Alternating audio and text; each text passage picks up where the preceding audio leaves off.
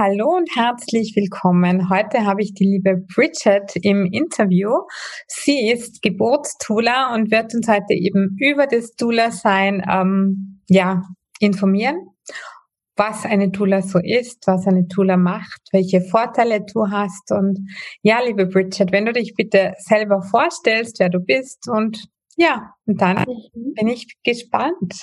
Ja, liebe Jasmin, danke erstmal für die Einladung zu deinem wunderbaren Podcast.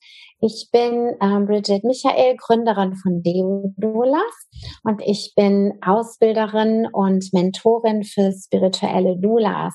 Das heißt, dass ich Frauen begleite auf ihrem Weg zur Dula, die ähm, Frauen, die Frauen, ähm, also rund um die Empfängnis während der Schwangerschaft, während der Geburt und auch im Wochenbett rein emotional unterstützen möchten, begleiten möchten. Und ähm, ja, wir sind wie so eine Art ähm, Freundin auf Zeit, die ganz viel Erfahrung, ganz viel Wissen mitbringt. Und Dula bedeutet ähm, Dienerin, Dienerin der Frau. Das kommt aus dem Altgriechischen. Das heißt, wir stehen ja, wir stehen zur Seite mit dem, wer wir sind, was wir wissen, investieren die Zeit und begleiten die Frauen und Paare in dieser so ganz besonderen Zeit ihres Lebens. Schön. Genau. Das Toll. ist einmal so zusammengefasst. Genau.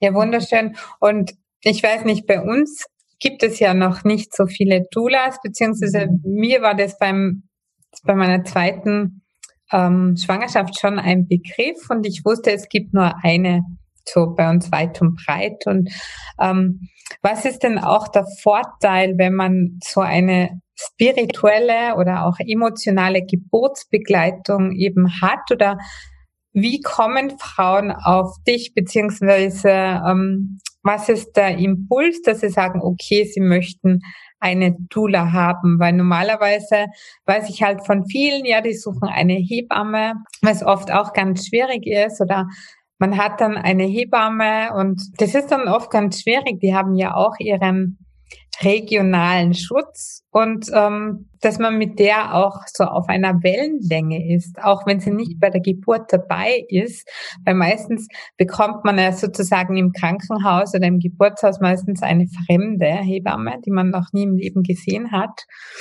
was ja irgendwie auch eigenartig ist bei so einem mhm. intimen Akt, einzigartigen Akt des Lebens. Aber wie, ja, wie kommen Frauen darauf, eine Dula zu mhm. haben? Ja, also es ist ganz unterschiedlich. Ich, äh, das große Glück ist, dass ähm, dadurch, dass wir, dass es uns schon länger gibt. Also ich bin 2007 aus Barcelona wieder nach Deutschland gekommen und ähm, da gab es hm, ganz wenige, ganz wenige Doulas. Ich war so mit einer der ersten. Ich war die erste in Düsseldorf, da habe ich damals gelebt und ähm, wir haben uns quasi mh, hm, immer bekannter gemacht. Beziehungsweise habe ich letztens vor kurzem noch mit einer Kollegin drüber gesprochen, dass ähm, wir das große Glück haben, dass es immer mehr auch prominente Leute gibt, die ähm, Doulas engagieren für ihre Geburten und die das quasi ja auch teilen. Das heißt, ähm, ja, das ist natürlich, das sind natürlich die besten PR-Kampagnen für uns. ja, dass man einfach weiß, ich glaube hier die, die, ähm, wie heißt Megan da aus dem Königshaus, die da jetzt nicht mehr ist, mhm. ja, die hatte eine Dula und ähm, es gibt noch andere Schauspielerinnen und so weiter, auch aus dem amerikanischen Raum, die einfach darüber informiert haben, wie gut ihnen eben diese emotionale Unterstützung getan hat. Der Unterschied zu einer Hebamme ist, und da ist es natürlich auch, man kann nicht jede, alle Hebammen Hebammen über einen Kamm scheren. Mhm. Ja, es, jeder Mensch ist anders. Jeder Mensch füllt auch seine Arbeit ähm, anders. Und es gibt natürlich die Hebammen, die auch sehr stark daran sind, die Frauen emotional zu unterstützen, sich diese Zeit auch nehmen können oder einfach nehmen. Und dann gibt es aber auch die, ja, Hebammen verdienen nicht viel Geld, also zumindest in Deutschland nicht. Die müssen einfach auf die Uhr gucken und ähm, und kriegen 15 Minuten, glaube ich, pro ähm, Hausbesuch äh, irgendwie bezahlt. Lass es 20 sein und das ist wirklich nicht viel, was sie bekommen. Das heißt, sie haben einfach nicht diese Zeit, die sie auch mitbringen können, ähm, weil sie eben in dem ähm, im medizinischen offiziellen System eingeflochten sind, ja, von den Krankenkassen bezahlt werden ist es halt so, dass sie einfach wirklich ein bisschen auf die Uhr gucken müssen und ihre Zeit optimieren müssen, um dann überhaupt davon leben zu können. Ja, oder ja. gut leben zu können, was wir ja alle wollen. Ja, ich finde es eigentlich auch schrecklich für diese wertvolle Arbeit, was ja. sie leisten, dass da eigentlich, ja, das ist ja auch Energiegeld dass sie Absolut. für das nicht geschätzt werden, sozusagen ja. in ihrem Berufsstand. Für diese Leistung, ich meine, das ist ja nicht nur ein unter Anführungszeichen 9 to 6 oder so 8 to 5 Job, was ja oft auch nicht leicht ist, aber die haben ja wirklich Nachtschichten und ja. Wochenenden und da ja, gehört meiner Meinung nach richtig mehr Wertschätzung gegenüber, weil sie müssen ja auch oder sollten ja auch für die Frauen da sein. Und wenn sie dann schon so wenig Energie bekommen, dann ist es auch schwierig, diese auch positiv wieder weiterzugeben. Ja, absolut. Da bin ich ganz bei dir. Weißt du, da fehlt auch so die Wertschätzung. Da fehlt das Honorieren, ja, der, von dem, was sie mitbringen, was sie, was sie tun. Sie, sie begleiten einen neuen Menschen ins Leben, ja, und äh, wir wissen, wie wichtig dieser Moment im Leben eines Menschen ist. Ja, das ist der Start für Gesundheit, für ein erfülltes, ja, kraftvolles Leben oder eben ja, es kann auch ganz anders beginnen und dann zieht sich das durchs Leben durch. Das heißt, wenn wir da mehr investieren würden, wenn die Systeme mehr da investieren würden, ja, dann wären wir eine sehr viel glücklichere und gesundere Gesellschaft. Das ist bekannt. Es passiert aber nicht. Ja, ja wenn wir da jetzt einsteigen würden in die Gründe, ähm, ja, das lassen wir jetzt einfach mal für ein nächstes Gespräch, weil da habe ich meine Meinung zu. Ja, also deswegen arbeite ich mit dem oder arbeiten wir halt mit dem, was ist. Denn natürlich würden wir das alles gerne verändern. Und wir können natürlich auch Veränderungen bringen, indem wir die Frauen wirklich richtig gut und tief vorbereiten, dass wir sie ähm, ermächtigen, dass sie wissen, dass sie, dass sie zwar Patientinnen in Anführungszeichen dort sind, weil krank sind sie ja eigentlich nicht. Ja, aber dass sie auch ihre Wünsche äußern können, dass sie Klientinnen sind, dass sie Kundinnen sind des Krankenhauses oder des Geburtshauses, wo sie sind, dass sie eben auch ähm, ja Wünsche äußern können. Ja, ob die dann nachher alle umgesetzt werden können aufgrund des Geburtsverlaufs sei dahingestellt. Aber aber dass sie zumindest wirklich gut informiert sind, dass sie auch Optionen kennen, dass sie wissen, dass sie Fragen stellen können, dass ein Nein genauso viel wert ist wie ein Ja. Und ähm, da, darin sehe ich unsere Aufgabe. Ja, und wie gesagt, wir können uns mehr Zeit nehmen auch. Dadurch, dass es reine Privatleistung ist, wird es ganz anders abgerechnet. Jede Dula hat da ihre Tarife oder ihre Pakete. Und, ähm, und wir können, wir, oder ich sag mal so, ich biete den Frauen an, wirklich auch tief zu gehen, weil viele Frauen haben einfach große Angst vor der Geburt, weil einfach diese ganzen Horrorgeschichten einfach ja viel mehr kursieren als positive, kraftgebende, ähm, ermutigende Geburtsgeschichten. Und ähm, da setze ich halt ähm, ganz stark an. Und das sind eben in der Regel auch Frauen, die das wollen. Mhm. Ja, das finde ich absolut schön. Und ja, wie würdest du das sagen oder wann sollte man schauen, dass man eine Dula bekommt, dass man mhm. sich informiert, beziehungsweise ab wann findest du es dann wichtig, dass man begleitet wird oder ist das individuell? Das ist ähm, ganz unterschiedlich. Also ich hatte auch schon ähm, eine Frau, die hat mich tatsächlich vor der Empfängnis kontaktiert, weil sie äh, weil sie eben äh, sicher sein wollte, dass sie eine Dula ähm, dann hat. Ne? Na, ich meine, konnte ich ja nicht zusagen, weil was weiß ich, wann dann der ausgerechnet der Geburtstermin ist. Ne? Wenn ich dann keine Zeit habe, dann ist das halt so. Aber gut, wir sind mittlerweile wunderbar vernetzt. Es gibt so viele Frauen mittlerweile, also in Deutschland zumindest. Wir werden immer mehr. Es ist die reinste Freude für mich ähm, und von daher, wenn die eine Kollegin nicht kann, ja, dann findet sich jemand anders, die die Frau begleiten kann. Und das ist, wie gesagt, total unterschiedlich. Manche melden sich super früh. Ähm, ich habe eine Frau, die habe ich ähm, einmal vor der Geburt gesehen. Da haben wir Abendbrot zusammen gegessen und ein paar Tage später ähm, ging es dann los, weil sie erst so spät auf die Idee gekommen ist. Ja, also meine Überzeugung ist, wenn das sein soll, wenn das Baby den Plan hat, in Begleitung einer Dula auf die Welt zu kommen, dann wird das auch passieren. Und dann wird das zum richtigen Zeitpunkt passieren, dass die Frau diese Information bekommt oder diesen Impuls in sich fühlt. Ach, ich könnte ja noch mal nach was anderem irgendwie schauen. Ja, und dass sie da einfach gut für sich sorgt. Ja, absolut. Das finde ich auch. Ich finde auch, dass immer zur richtigen Zeitpunkt immer die richtige Information zu einem kommt. Und ja. das wurde mir schon so oft bestätigt. Und deshalb finde find ich es so wichtig für uns Frauen, dass wir einfach wirklich schauen, dass wir zyklisch leben, dass wir intuitiv sind, mit der Natur verbunden. Ja. Und für viele ist es wirklich noch so, die sagen, ach, Mondkalender oder warum soll ich jetzt da nicht operieren oder impfen oder dieses oder mhm. jenes oder Haare schneiden. Mhm. Es ist halt wirklich, ich meine, wir machen das auch schon seit, ja, seit ich denken kann, in meiner Familie, schon meine Oma. Aber in Tirol wow gibt's halt auch diese Kalender mit mhm. Bauernregeln und Co. Mhm. Und auch beim Pflanzen pflanzen. Und ich finde auch teilweise wird ja auch gesagt von den Zyklen her, ist ja auch wie unser weiblicher Zyklus. Wann haben wir eigentlich die Blutung? Wann haben wir, mhm. sind wir bereit zum Empfangen? Und ja, so ist es auch mit den Informationen, finde ich. Das ist auch mhm. eben ein Zyklus und ja, zum richtigen Zeitpunkt wenn man dafür offen ist, dann bekommen wir auch alle. Richtig, genau. Und ich gucke dann auch immer, jetzt wo du über den Mond sprichst, wenn eine Frau mir sagt, wann sie ihren ET hat und ich vielleicht die ein oder andere auch ein bisschen so knapp so also ich vertraue immer drauf, sagen wir mal so. Das zeigt mir einfach, oder ich, das ist die Erfahrung, die ich gemacht habe. Ja, es gibt Doulas, die nehmen nur eine Frau im Monat, maximal zwei Frauen. Ja, ich vertraue immer darauf, wer mich kontaktiert, wer von mir begleitet werden möchte. Ich weiß, dass die Babys sich absprechen und dass es immer gut geht. Also ist zumindest meine Erfahrung. Und ich gucke trotzdem immer nach dem Mondkalender. ja, weil ich weiß, dass Vollmond und Neumond immer ein bisschen mehr los ist, auch im Kreissaal.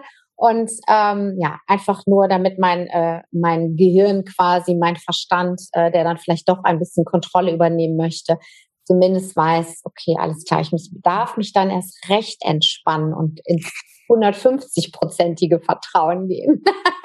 ja, genau. Ja, ja und genau. wie ist es jetzt dann mit einer Dula? Nimmt jetzt jede Frau die Dula mit zur Geburt oder machen das viele einfach nur geburtsvorbereitend oder für nachher? Das ist ganz unterschiedlich. Also ich, es gibt ähm, ähm, Doulas, die ähm, reine ähm, Geburts, also ich nenne das Geburtseinstimmung, ja, die sich also emotional ähm, eben von uns in der Zeit davor begleiten lassen. Ähm, dann gibt es eben die, die auch zur Geburt, ähm, also uns dann buchen, um auch mit zur Geburt zu kommen. Hm, ähm, und es gibt Frauen, die sich tatsächlich auch mehr so aufs Wochenbett spezialisiert haben. Die sagen, ah, das ist irgendwie für mich so eine schöne Zeit gewesen oder es hat mir was gefehlt und ich möchte die Frauen da gerne noch mehr ähm, unterstützen. Ähm, ich persönlich bin Geburtsdula, das heißt, ähm, für mich ist der ganze Fokus eben auf der richtig tiefen Vorbereitung und eben auf der Geburt selbst. Aktuell ist es eben so, dass in den meisten ähm, Kliniken, ähm, Spitälern ähm, nur eine Person mit zugelassen ist aufgrund der aktuellen ähm, Situation. Das heißt, dass äh, die Frauen dann überlegen müssen, ob ich mitgehe oder ihr Partner. Mhm. Manche entscheiden sich für die Lula, weil sie einfach wissen, okay, dann bin ich schneller durch. Du hast vorhin nach den Vorteilen gefragt. Also es ist ähm, bewiesen, dass ähm, die Geburten kürzer sind tatsächlich, wenn eine Frau eine kontinuierliche Begleitung unter der Geburt hat. Eine Person, die sie bestmöglich kennt, mhm. ja, die einfach sehr mütterlich ist, die, wenn möglich, schon selbst geboren hat. Ähm, ich bilde aber auch Frauen aus, die noch nicht geboren haben, ja, wo, die aber vielleicht mal Mutter werden oder auch nicht, aber vom Typ her sehr mütterlich sind. Es geht darum, den Frauen Sch Schutz zu geben, ja, Ruhe zu spenden, sie zu sehen, ihnen Ideen zu geben, aber vor allem eben so diese Sicherheit. Ja, eine Frau kann nur gut gebären, wenn sie sich sicher fühlt. Ja, du sagtest vorhin, da kommt da irgendeine Hebamme, die sie womöglich noch nie in ihrem Leben gesehen hat. Ja, Geburt gehört mit zur Sexualität der Frau. Es ist so schwierig. Es ist so schwierig. Ja, wenn man das mal auf Sexualität äh, überträgt, vor jemand Fremdem in der Regel, vielleicht gibt es, es gibt sicherlich auch Ausnahmen, ja, irgendwie intim mit deinem Partner zu werden. Das machen wir in der Regel meistens, glaube ich zumindest, ja, irgendwie hinter verschlossenen Türen, wo wir wissen, ja, dass wir für uns sein können. Intimität spielt so eine große Rolle. Und wenn wir dafür sorgen können, dass die Tür zu ist, ja, ähm, dass nicht ständig Leute rein und raus gehen, ähm, dass einfach, wenn vielleicht mal ein etwas scharf, scharfer Spruch oder Satz irgendjemandem kommt, wenn wir den relativieren können, ja, die Frau da wieder so ein bisschen einfangen können. Das macht so einen Unterschied und die Frau braucht weniger Schmerzmittel, ja. Die Geburt, wie gesagt, ähm, ähm, läuft in der Regel ähm, schneller ab und ähm, ja, es wird kann einfach ein sehr viel hm, erfüllteres und kraftvolleres Erlebnis werden für die Frau, die dann eben zur Mutter wird, ja. Und ja, schön. Mir ist jetzt gerade so ein Geburtserlebnis hochgekommen, weil bei mir sind immer so bei der zweiten Geburt so zwei Hebammen herumgedanzt und eine, da hatte ich richtig so ein gutes Gefühl und da dachte ich ja. Und bei der anderen, die hat bei mir diesen Test gemacht, wie weit der Muttermund offen ist und die ist mir so richtig so reingefahren, dass man das so richtig, das war wirklich ein Schreck. Und ich meine ja aus, also von den Büchern und von den Erfahrungen, was ich gelesen habe und dass ja, wenn man im Geburtsprozess hier, wenn braucht man ein falsches Wort fallen, irgendwas in der Atmosphäre ist nicht mehr so ganz in Ordnung, ja. dass ja der Muttermund automatisch wieder zugeht, der Geburtsprozess wieder langsamer wird durch sowas. Und da dachte ich mir, ach, bei uns in Österreich sagt man ja, wie bei einem Viehdoktor, obwohl man das ja mit Tieren auch nicht macht, aber da bin ich mir wirklich dachte ich mir, hallo, was ist denn mit dir los? Ich mm. habe wirklich, ja, das mm. Erlebnis habe ich immer noch. Und dann, mm. als es dann losgegangen ist, beziehungsweise ich habe die Wehen intensiver gespürt, wusste aber nicht, ob es losgeht. Ich wollte aber nicht, dass die geht. Die andere war Gott sei Dank nicht da, die war wahrscheinlich Mittagessen. Und dann wollte die andere aber raus. Und dann habe ich gesagt, nein, dann ist sie Gott sei Dank geblieben und ja, ich glaube, eine Viertelstunde später war dann mein Sohn da und ich war so froh, dass die einfach da war und die was, was ich eigentlich wollte. Ja, gut, dass du das ausgedrückt hast, ne? Weil das ist so wichtig. Ich sage den Frauen auch immer, wenn du das Gefühl hast, ja, dass du mit der Hebamme da irgendwie, dass das nicht passt, da laufen noch mehr rum. Dann drück das bitte aus und und ja und bitte darum, dass jemand anders kommt. Ich mhm. habe das schon so oft erlebt, ja, dass ich, äh, dass sich die Geburt gezogen hat und gezogen hat und du denkst, ey, es kann ja wohl nicht wahr sein. Was ist denn hier bitte los, ja? Da hat die wirklich, also unbewusst, ja, ich vertraue, ich, also meine Überzeugung ist, dass die Babys genau wissen, wer wann wie wo Dienst hat und wen sie brauchen, ja, um auf diese Welt zu kommen. Und es ist manchmal so unglaublich, ja, dass die wirklich dann die, Schichtwechsel, es kommt ein neuer Mensch durch die Tür und es macht Bäm, ja, und der Muttermund geht auf, wie du das beschrieben hast. Und es ist allen so klar, und ich sage den, den Hebammen das auch total gerne, ja, dass ich sage, boah, ich glaube, wir haben hier wirklich auf sie gewartet, weil ich finde es auch so wichtig, dass sie diese Wertschätzung auch bekommen, ja, und dass sie wissen, dass sie einen Unterschied machen in ihrer Haltung den Frauen gegenüber, ja, ja. weil wenn ich sie da motiviere und ihnen sag und ihr sage, wie wunderbar sie das macht, dann wird sie das bei der nächsten Frau hoffentlich womöglich ja genauso tun und hoffentlich dasselbe dort auch ähm, ähm, ja an positiver ähm, Öffnung mit sich bringen. ja.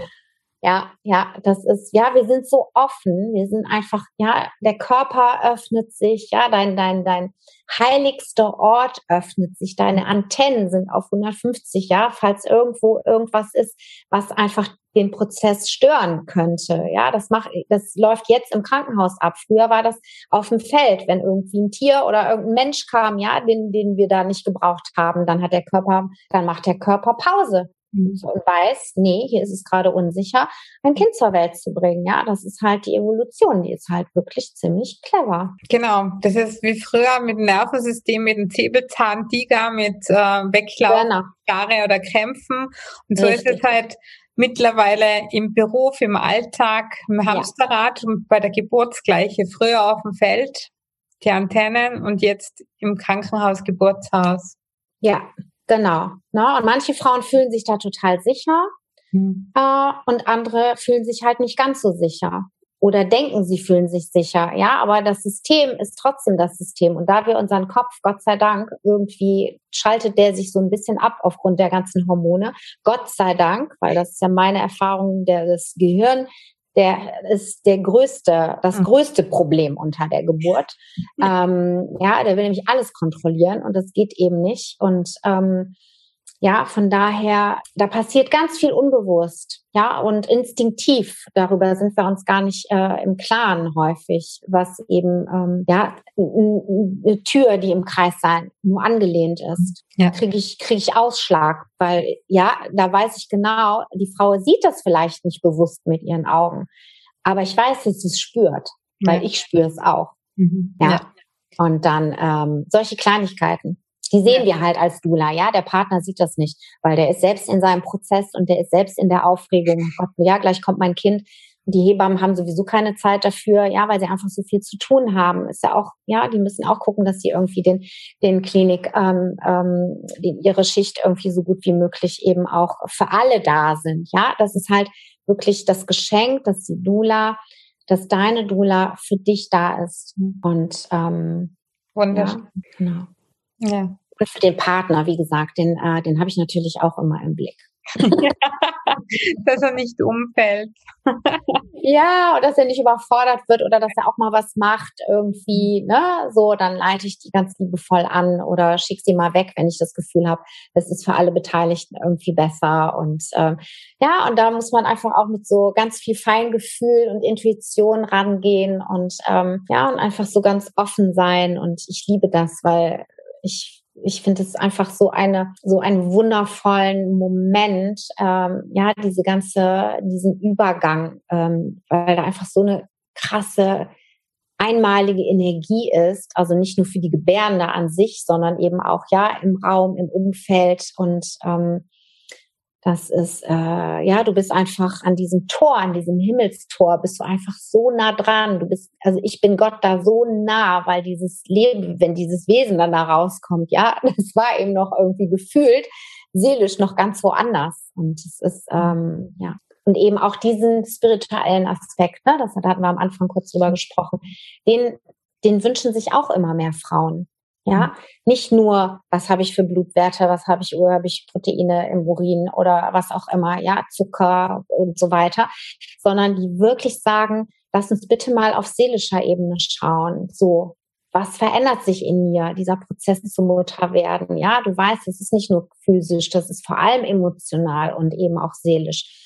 Und ähm, als Deodulas, ähm, so nenne ich halt die Frauen, die ich ausbilde, weil mir eben dieser Aspekt total wichtig ist, dass wir mit dem, mit dem Göttlichen, ja, dass wir einfach wieder spüren, dass wir göttliche Wesen sind, dass durch, dass diese göttliche Energie, diese Schöpferkraft durch uns durchfließt, ja, und eben diese Kinder gebärt, überhaupt erstmal entstehen lässt. Das ist ja ein totales Wunder.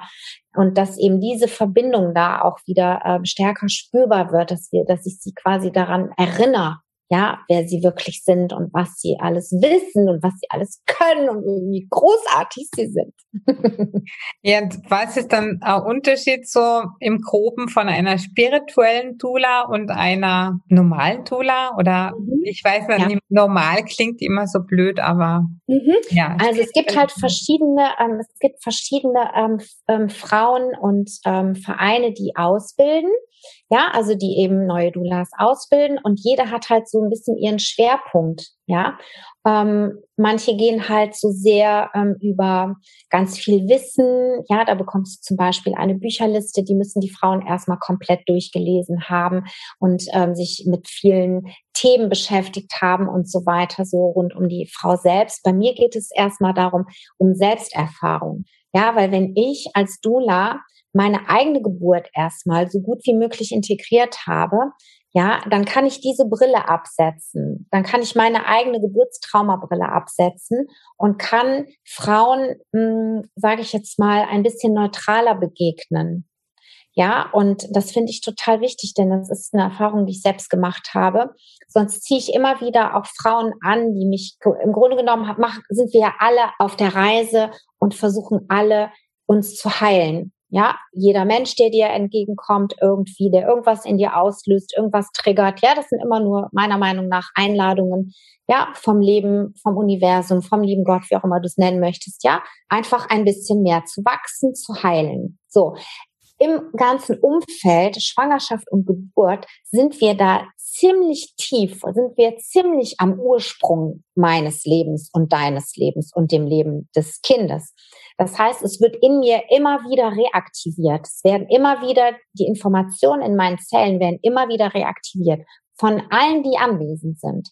Ja, und je, je integrierter ich meine Geburt habe, also nicht die meiner Kinder, sondern meine eigene, wie ich auf diese Welt gekommen bin, ja, desto weniger macht das im Außen mit mir. Mhm.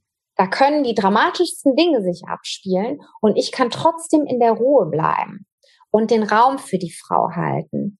Ja, und sie ihr ihrs erleben lassen, weil es ist ihre Geschichte. Und ich bin da und ich gucke, wie ich das unterstützen kann. Ja, und das ist mir super wichtig, dass wir da erstmal in, in eine Selbstreflexion gehen, in eine selbst, in so einen Heilungsprozess, in so ein, ich nenne es lieber Integration, weil Heilung, wer weiß, wann die vorbei ist. Ja, ich glaube, wir sind die ganze Zeit eigentlich dran. Das bedeutet, dass für mich ist wirklich so, mir kommt es nicht so drauf an, was die Dula weiß, sondern wer sie ist. Das ist mein Ansatz, ja.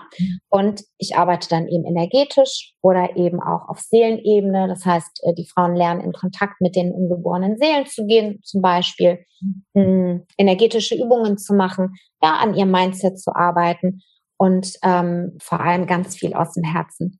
Ja, ganz viel aus dem Herzen, mit dem Herzen zu dienen und ähm, ja, ihrer Intuition zu folgen. Ja, und dann gibt es eben ähm, andere Frauen, die vielleicht dann nicht so den Zugang haben und die das eher so übers Kognitive, übers Wissen machen und ähm, auch da ganz sicher eine wundervolle Arbeit machen.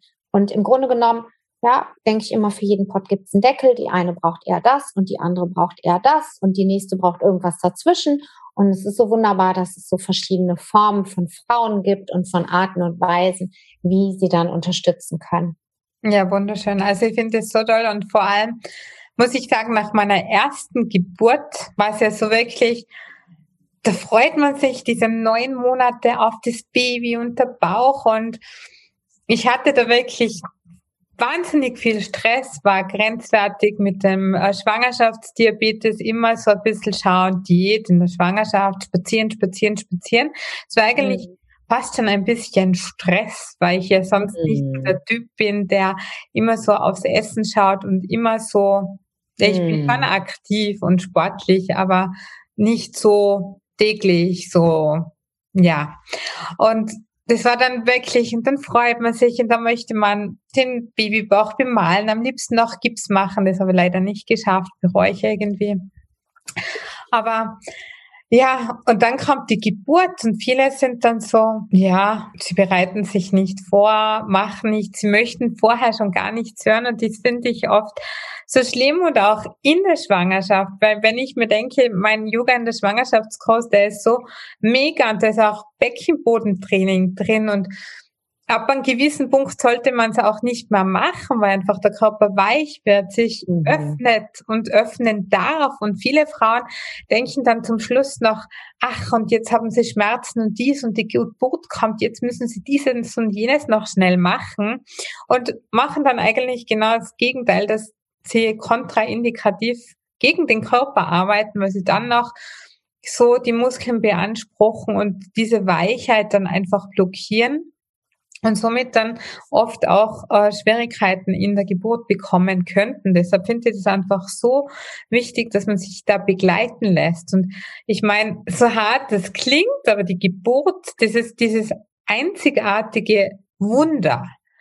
Aber das ist nichts zu dem, was nachher kommt. Und ich habe mir wirklich schwer getan, nach meiner ersten Geburt Mutter zu sein. Für mich war das oft so, so sehr ich meine Tochter liebe und alles, aber dieses kleine Baby, das war für mich so, fast ab und zu ist es meins. Sicher, man wächst dann zusammen, aber da, du, dass du von dieser Rolle als Schwangere, als eigenständige Frau, als Mutter kommst. Und ich finde es schon super, wenn es da eben eine Begleitung gibt oder auch gerade im Wochenbett, je nachdem, ob man jemanden hat, der einen beiseite stehen kann, emotional und auch so hilfsmäßig, dass jemand kocht oder mal irgendwas am Bauch massiert oder wenigstens den Tipp gibt, oder wie du auch sagst, mit dem Hirn und mit den Hormone, das ist ja im Wochenbett noch lange nicht reguliert und wir Mamas vergessen halt dann wirklich zu essen, um uns selber zu kümmern und gerade im Ayurveda, der Ayurveda sagt ja auch, nach der Geburt ist es so wichtig, dass man zum Beispiel eine Kraftbrühe isst, eine scharfe, die, dass man wirklich dieses Verdauungsfeuer, dieses Anni wieder anzündet, weil dann so viel Leerraum im Bauch geschaffen mhm. ist und dass man das wirklich einfach wieder aktiviert und so viele Frauen also mich schockiert es. Und da gibt's ja Instagramerinnen und die zeigen dann wieder, wie sie mit dem Kaffee da sitzen und dann womöglich noch mit dem Kaffee übers Baby, was mich extrem schockiert, weil wir hatten einen Verbrühungsunfall und eine Tasse Tee oder Kaffee reicht schon, dass man zwei Wochen im Krankenhaus ist und mehrere oh, OPs hat. Und das ist einfach wirklich, dass man da schaut einfach auch für nachher, dass man auf seinen eigenen Körper schaut, dass wirklich die Tasse voll ist, dass man fürs Baby so gut da sein kann wie möglich, dass man genährt ist. Und ja. die Natur richtet es natürlich so ein, dass wir aufs Baby schauen, aber das ist klein, das kann nichts machen, dass mhm. man halt mhm. wirklich was macht und, und dass es wachsen kann. Aber wir dürfen uns nicht vergessen. Und da, gerade da würde ich auch wichtig finden, dass man eine Dula hat, eine erfahrene Frau, die einfach sagt, okay, schau auf dich, das könntest du machen, dieses könntest du machen oder einfach mal ein Essen vorbeibringt oder ein Fußbad für einen macht oder ja. ja da darf auch noch wirklich ganz viel passieren in diesem, ähm, in dieser Selbstfürsorge, ja, weil ich, ähm, wenn, wenn wir uns äh, mal ähm, anschauen, wie viel Geld zum Beispiel Menschen, Paare in Hochzeiten stecken, ja, ich ähm, mag immer so ganz gerne so diesen Vergleich zu bringen, ja, weil dann kommt natürlich irgendwann so, ja, was ist ja eine reine Privatleistung, was kostet das denn? Oh mein Gott, ist das teuer, ja, oder eben auch, ja, eine Wochenbettbetreuung ähm, kostet ja dann auch Geld und so weiter. Ja, ist, wenn du das vergleichst mit einer Hochzeit, ja, die du an einem Tag irgendwie für dich vielleicht, aber auch für ganz viele andere, was man da, was da investiert wird für Summen, ja, da kann man 20 Kinder von kriegen mit Dula und, und Wochenbettbegleitung, ja dass man einfach wirklich mal guckt. Ähm, und das, das Ding ist einfach, dass die Frauen sich das vor allem beim ersten Kind überhaupt nicht vorstellen können. Wir können uns ja nicht wirklich vorstellen, was da auf uns zukommt. Ja, ähm, ich habe letzte Woche eine Frau begleitet, ähm, wirklich eine hochspirituelle Frau, und die sagte, ich habe es unterschätzt. Ja, ich so, du bist nicht die erste. Ja, wir unterschätzen einfach, was da in uns passiert, was Geburt wirklich bedeutet. Ja, woher sollen wir es auch wissen? Ne? Von daher ähm, empfehle ich den Frauen immer, guck, dass du dich richtig gut organisierst im Wochenbett. Ja, dass jeder, der dich besucht, wenn er dich besuchen darf, keine Blumen mitbringt, sondern was zu essen, dass er den Müll wieder mitnimmt, wenn er geht. Und ähm, ja, du entscheidest sowieso, wer kommt, dass dein Mann zu Hause ist. Am besten kochst du noch vor oder gönn dir einen Monat lang, mittags zumindest irgendwie, ja, einen Caterer oder bestell irgendwas irgendwo, dass du eine warme Mahlzeit hast. Denn dieses, ja, oft hört man ja, ja du wirst noch nicht mal mehr Zeit haben zum Duschen. Und die Frauen ja. denken so, was macht die denn falsch? Ja, ja natürlich werde ich Zeit zum Duschen finden. Dann hat man eine Kekspackung oder Schokoriegel da, möchte sich ja. eigentlich gut ernähren, aber man will dann irgendwie die Hand nicht berühren, dass das Baby schlafen kann. Ja. Man will nicht aufstehen, weil jeder, jede Bewegung. genau, genau. Und dann, genau. Und das kann, kann man sich vorher nicht vorstellen. Das ist, ja, aber man will keine Kinder kriegen. Ich glaube, sonst ja. wären wir nicht so viele Menschen auf diesem Planeten. ja. Womöglich. Also ich glaube, ähm, ja, dass äh, viele erstmal ein bisschen ähm, Schwierigkeiten haben, um wirklich eben, ja, ich meine, man muss einfach mal überlegen, wir leben hier in dieser, äh, in diesen äh, Breitengraden, Lenkgraden, wo wir sind. Wir leben einfach als Frauen auch sehr selbstbestimmt und sehr frei, ja. Und dann kommt dann einfach dieses kleine Wesen, ist auf einmal unser neuer Mitbewohner oder wie auch immer du es nennen möchtest ja, der einfach 100 Prozent abhängig ist von dir, wo du wirklich lange im Dienst sein kannst, das üben darfst, ja, und manche haben einfach ein bisschen mehr Widerstände mhm. als andere und das ist schon, ähm, da, ich wollte dich eben noch fragen, wenn ich, wenn du mir das überhaupt erzählen möchtest, wenn ich fragen darf, mhm. hast du, ähm, hast du eine, ähm, hast du irgendwie Oxytocin bekommen oder so bei der ersten Geburt oder ist das alles so ohne irgendwas gelaufen? Na, bei der ersten Geburt war es so, ich wollte eigentlich stehen, weil bei mir ist, ich musste mich übergeben, die Fruchtblase ist geplatzt und ähm, dann ab in den Kaiser, ähm, nicht Kaisersaal, in den Kreissaal. Kreissaal, aha. Und dann ähm, wollte ich eigentlich stehen und hatte so ein richtig gutes Gefühl, dass, dass das geht. Eigentlich wollte ich ja immer die Badewanne, aber die Hebamme hat dann gemeint, ähm, mit dem Blasensprung und so können wir das jetzt mhm. nicht mehr machen. Und dann ähm, wollte ich stehen, aber sie hat mich nicht stehen lassen wegen diesem Gurt. Also wegen CTG. CTG. Mhm. Genau. Und dann musste ich liegen und ich hätte dieses CTG sowieso wegreißen mhm. können. Also im Nachhinein denke ich mir, warum habe ich nicht irgendwas unterschrieben? Warum war ich nicht so in meiner Kraft, dass ich gesagt habe, nein, ich will jetzt stehen und ich will so gebären, weil intuitiv hätte ich mein Kind bestimmt viel schneller mhm. bekommen als dann. Ah, ja, habe ich du mich hast ja die Schwerkraft, die hilft. Genau. Ne? Im Liegen ja. drückst du gegen die Schwerkraft. Ja, und dann wollte sie, dass ich liege und dann auch noch auf dem Rücken, was ich schrecklich gefunden habe, weil ich so viel schon gelesen habe, dass es ja der Overkill ist. Und dann auf die Knie und dann hatte ich heftigere Wehen und dann seitlich und auf der Seite dann ähm, ist es ganz gut gegangen. Der Partner hat mich mit einem Bein unterstützt, dass er das gehalten hat. Und dann musste sie kurz weg zum Waschbecken rüber. Und mein Kind ist zwischen die Beine rausgeschossen wie eine Rakete. ja, ich, wenn ich das erzähle, ich spüre das heute noch zwischen die Beine, dieses Gefühl. Und sie dachte dann noch, oh mein Gott, Gott sei Dank war die Nabelschnur so kurz und wäre sie übers Bett runter auch. ja. oh mein Gott. Ja, da hat sie Glück gehabt. Ja, und ich wollte es eigentlich nicht, aber sie hat mich dann trotzdem an so einen Tropf gehängt. Das war wahrscheinlich Oxytocin. Und ich musste dann natürlich auch geniert werden, auch obwohl ich ähm, äh, nach Ayurveda so mit Öl, so Bichus und alles gemacht habe und massiert. Und ich habe mich wirklich bestens mhm. diesbezüglich vorbereitet. Mhm. Aber ich glaube schon allein durch diesen Druck wenn da das Baby mm, rausschießt. So schnell auch. geht. Mhm. Und ja, und angeblich war da aber noch mehr, was mir niemand gesagt hat. Denn nach der zweiten, also bei der zweiten Schwangerschaft wurde ich dann gefragt, ja, hast du dann Bluttransfusionen bekommen? Und ja, warum? Ich hatte eine ganz normale Geburt, also irgendwas war da nicht in Ordnung. Aber es hat mir niemand gesagt. Ach, vielleicht hast du einfach beim Nähen auch ein bisschen oder mehr Blut verloren als mit der Plazenta oder was. Ich frage, ähm, ich frage, weil ihm bekannt ist, dass ähm, Oxytocin ähm, postnatale Depressionen begünstigen kann.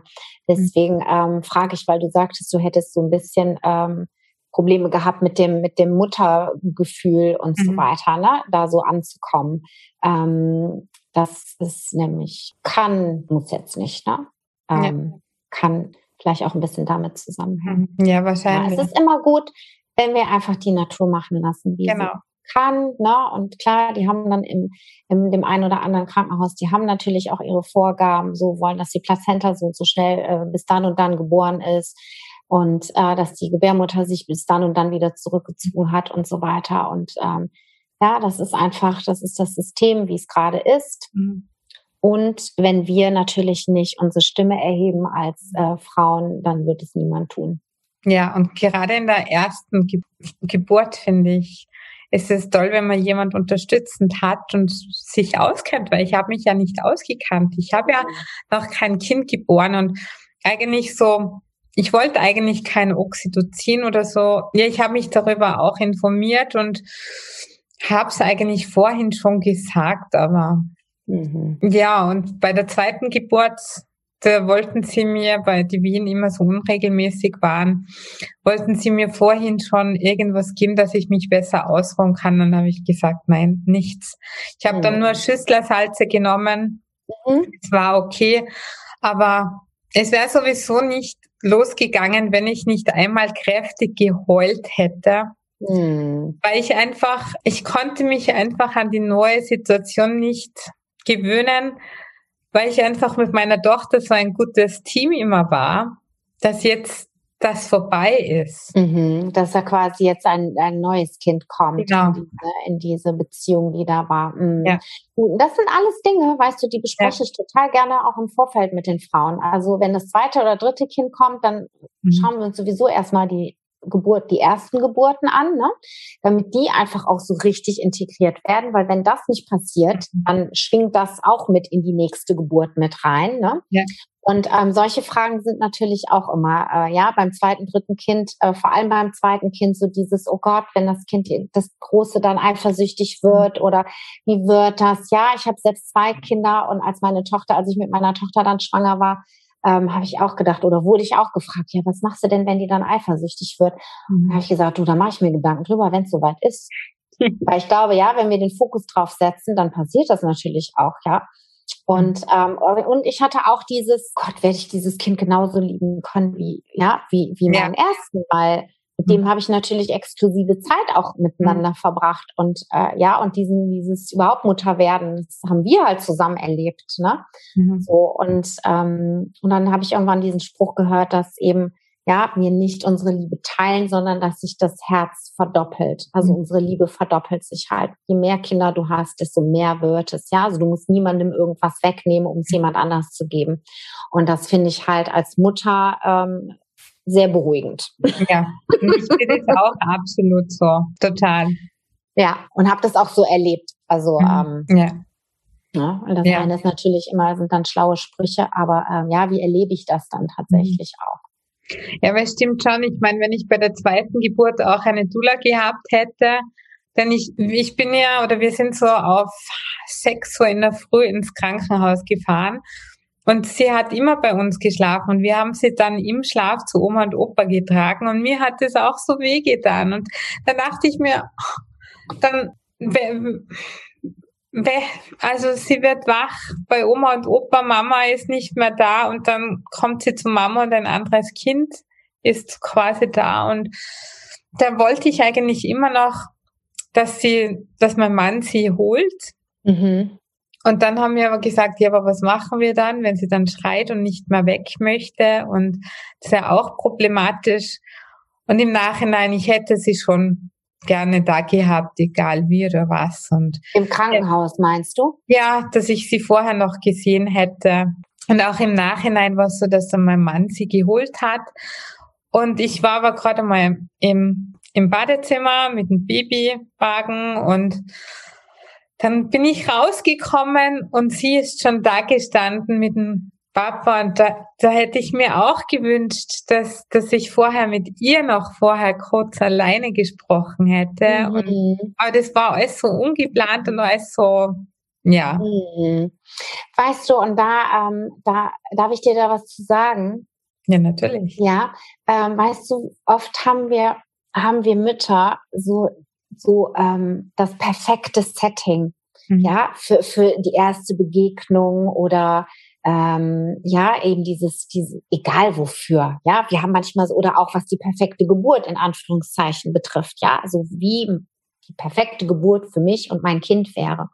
Und ähm, ich glaube, dass wir uns, dass wir uns ähm, teilweise viel zu viele Gedanken machen, denn ähm, wenn sich diese Situation so ergeben hat, wie sie war, ja, dann ähm, dann war das für deine Tochter bestimmt auch genau das Richtige. Weißt was ich meine? Und manchmal ist auch nicht das Richtige das, was wir brauchen, sondern das, was sie wohl vielleicht gebraucht hat in dem Moment. Ja, genauso wie es unter der Geburt eben auch nicht immer rosa-rot so läuft nach Plan, ja. sondern dann kommt was anderes. Und ich versuche den Frauen immer zu sagen, es geht nicht darum, dass du die perfekte Geburt für dich erlebst, ja, sondern es geht darum, dass dein Kind die Geburt erlebt, die es braucht um auf diese Welt zu kommen. Und das kann auch schon mal nicht so sein, wie du dir das vorstellst. Ja, mhm. und da eben dann trotzdem auch im Vertrauen zu bleiben und zu sagen, okay, hey, ist jetzt nicht gerade so cool hier gerade alles, ja, habe ich mir anders vorgestellt.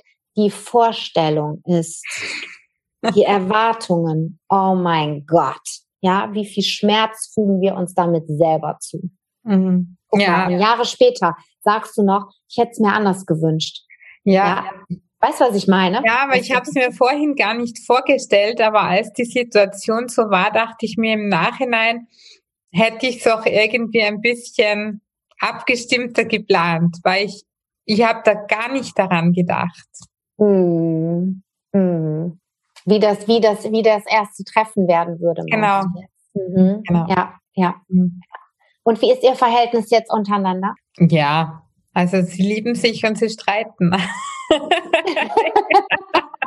also ganz normal, sie sind ein süßes kleines Bärchen, also. Super. Ja. ja, ja, und auch da, weißt du, ähm, ich finde es so wichtig, ähm, die Dinge dann nochmal zu betrachten, sich zu schauen, was habe ich daraus gelernt, ja, ähm, und was war das Gute an dem, was war. Mhm. Also ich versuche immer wirklich auch so den Fokus auf, ja, einfach das Gute ähm, wie gesagt, das ist nicht immer das, was wir uns vorstellen oder was wir uns wünschen. Ja, aber es ist eben das, was wir brauchen, um eben auch da auf unserem Heilungsweg weitergehen zu können. Ja, na, absolut. Na, im Endeffekt war sie alles perfekt, weil ja. was will man mehr? Eine Geburt ohne Schmerzmittel. Also das habe ich im Vorhinein immer schon gesagt, okay, das will ich nicht, aber ich weiß, wenn es benötigt werden würde, bin ich froh darüber. Also mhm. da bin ich immer schon sehr positiv reingegangen, aber ich war sowieso so verkopft mit meinen positiven Affirmationen, dass ich alle ätherischen Öle mit hatte. Ich glaube fünf verschiedene, dass ich Energieriegel eingepackt habe und ähm, zum Trinken und alles. Und was habe ich schlussendlich gebraucht? Lavendelöl. Und eine Affirmation. Und ich weiß nicht mehr, welche Affirmation es war. Ich habe sie ständig gelesen. Ich habe sie mir während der Geburt vorn raufgeklebt. Wir haben sie dann vergessen mitzunehmen. Und ich wollte sie dann aber irgendwie noch, aber wir haben es dann vergessen. Und ja, ja und ich, lustig. Ja. Und weißt du, und das ist auch manchmal total gut, einfach zu wissen, man könnte irgendwo drauf zugreifen. Weißt du? Ne? Und äh, ja, und im Endeffekt ähm, kommt es dann sowieso so, oder du hast ja, und, und die Vorbereitung ist auch total schön. Ja. Zu überlegen, ah, welche Affirmation nehme ich mit, welche Öle. Es bringt dich ja auch schon in so eine, so eine, ja, in so eine Stimmung oder welche Playlist, welche Lieder und so weiter, ne? Ja. Was weiß ich, was man da alles so Schönes machen kann. Und ähm, ja, wenn ich dann die Frauen manchmal frage, so möchtest du mal ein bisschen Musik anmachen? Oh nee, lass mal. Okay. ja. ja, weil sie dann einfach so sehr mit sich beschäftigt sind. Ja.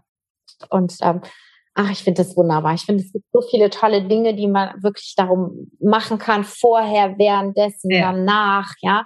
Auch wenn, wenn die Geburt dann nicht so gelaufen ist, wie wir uns das vorgestellt haben, kann man mittlerweile so schöne Integrationssachen noch machen, um da einfach, ja, ja, einfach Ruhe ins System zu bringen. Ne? Und ja. ähm, das finde ich so wertvoll und so schön. Ja, mhm. absolut. Ja, ich finde es ja auch so cool, weil letztes Jahr habe ich wirklich eine Schwangere von mir also richtig über Monate mitbegleitet. Wir haben Yoga am See gemacht und sie hat mich wirklich immer alles tragen können und zur Geburt hin und ja, sie hat dann auch Hypnobirthing gemacht und mhm. sie hat dann aber gesagt, Jasmin, also deine Tipps, deine Begleitung, das hat mir eben auch schon so viel mhm. gegeben. Ich meine, das war jetzt ähm, kein Yoga-Kurs, sondern das war wirklich eine eins zu eins Beratung auch mhm. hin weil man einfach als Frau, wenn man selber schon die Erfahrung gemacht hat und ja, dann kann man vielleicht auch den Frauen auch ja.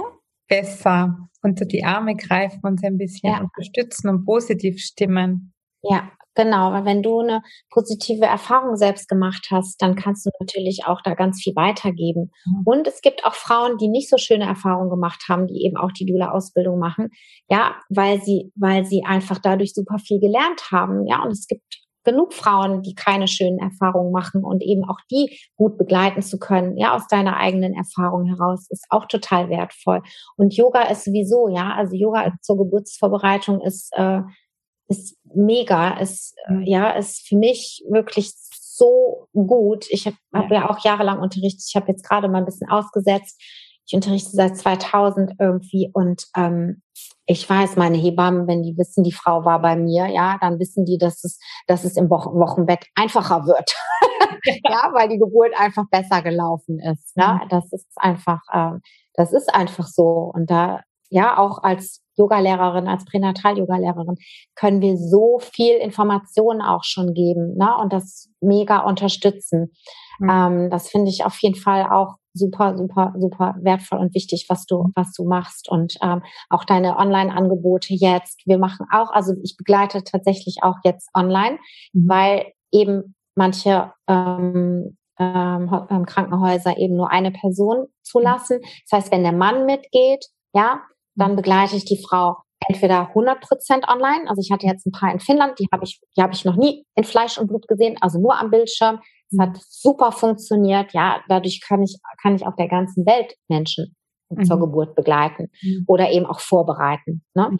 Oder eben, ja, Kolleginnen gehen halt zu den Frauen erstmal nach Hause. Das heißt, wir sind erstmal zu Hause eine Weile, weil die dürfen, die Männer dürfen ja erst, ich glaube, ab vier Zentimeter Muttermundöffnung erst mit im Krankenhaus bleiben. Ich weiß zwar nicht, was danach anders ist als vorher, aber egal. Ja. Und ähm, ja, das heißt, ähm, das Ziel ist, dass sie halt so spät wie möglich ins Krankenhaus gehen, damit eben ja der Mann wenigstens dabei bleiben kann. Das heißt, die Dula kann erstmal nach Hause kommen, ja, die kann das besser einschätzen in der Regel als die Frau selbst, vor allem wenn es das erste ist. Und dann zieht das Paar quasi alleine weiter. Mhm. Ja, bei uns war es ganz lustig beim, bei der, in der ersten Schwangerschaft. Da hatte ich so einen Tag, da konnte ich nicht mehr richtig sitzen, nicht mehr liegen. Ach, es war einfach alles unangenehm. Nur die Badewanne war gut. Und mhm. am Abend habe ich dann so regelmäßige Wehen bekommen. Also so ein leichtes Ziehen eben, was man nie erwähnen nimmt, weil manche stellen sich das immer so horrormäßig vor. Und es war einfach so ein gleichmäßiges Ziehen, ein leichtes, nicht unangenehm, aber ich wusste, okay, das müssen jetzt die Wehen sein. Und dann habe ich ist dann, oder ich habe gewartet, bis mein Mann heimkommt, weil in der Firma haben sie schon immer so Späße gemacht, wenn ich angerufen habe, jetzt geht's los. Und dann habe ich mir gedacht, so, hm, sicher nicht. Und ähm, ja, dann war ich in der Badewanne, mein Mann war zu Hause und ich habe gesagt, ja, ich glaube, jetzt geht's dann los und ja, der soll mal im Krankenhaus anrufen und er soll auch mal fragen, so wie lange wir warten sollen und so. Und er hat telefoniert und telefoniert und telefoniert, weil das andere Krankenhaus war ziemlich überbelegt. Die haben auch bei den Untersuchungen immer gemeint, ja, lass dir Zeit, lass dir Zeit und ähm, ja, und dann hat er im anderen Krankenhaus angerufen und irgendwann habe ich mal zu ihm gesagt, ja, und wann haben Sie gesagt, wann wir fahren sollen? Und das war sicher schon eine halbe Stunde später.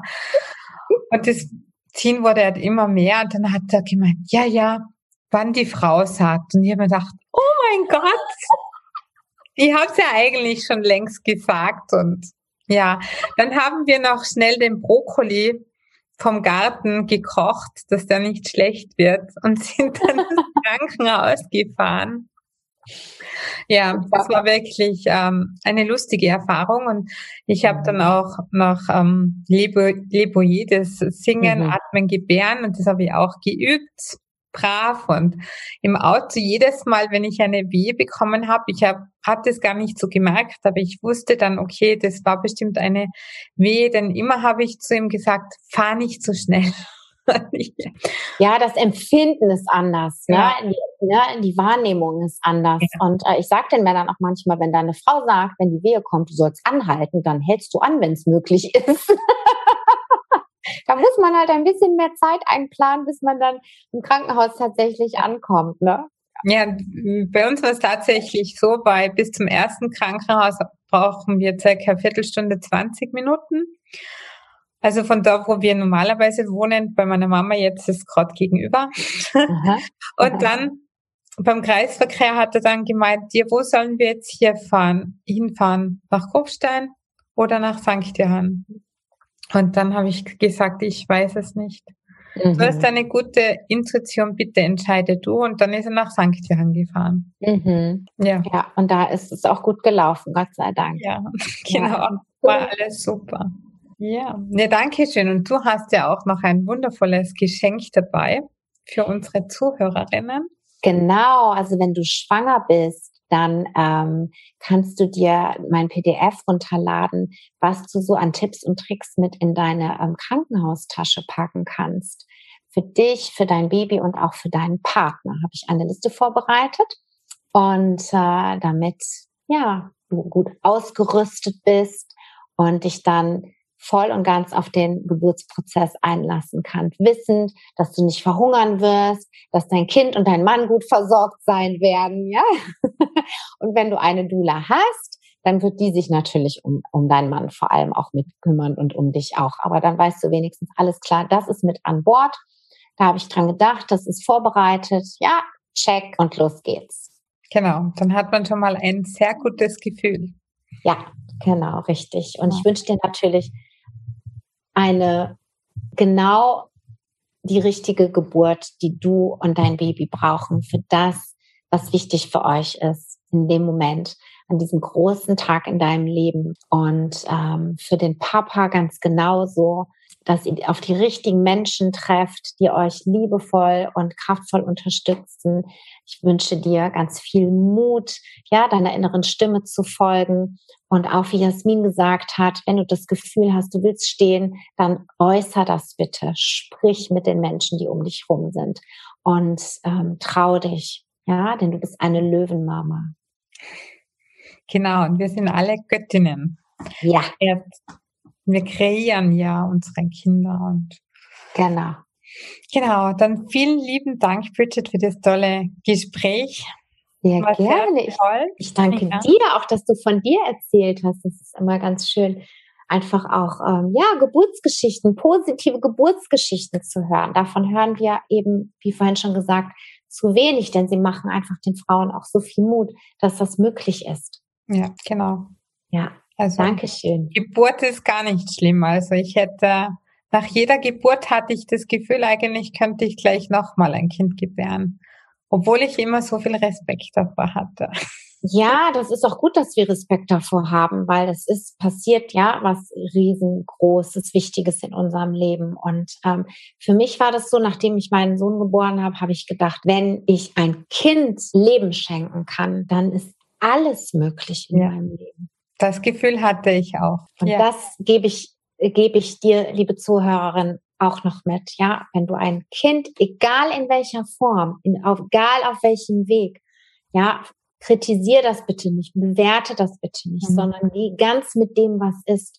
Vertrau darauf, dass es genau das Richtige ist, auch wenn es nicht das ist, was du dir vorgestellt hast. Mhm. Ja, und auch da, alles ist Geburt und ja, und ist genauso viel wert wie eine vaginale spontane Hausgeburt.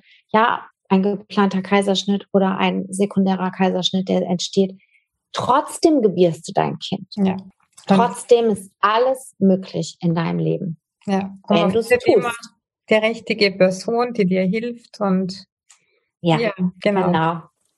Dann ja. Dank ich danke Mama dir. Mama Dankeschön. Danke. Halt, stopp. Bevor du jetzt abschaltest, verrate mir deinen größten Aha-Moment aus dieser Folge. Was du für dich persönlich mitnimmst, was du sofort umsetzt oder in dein Leben integrierst.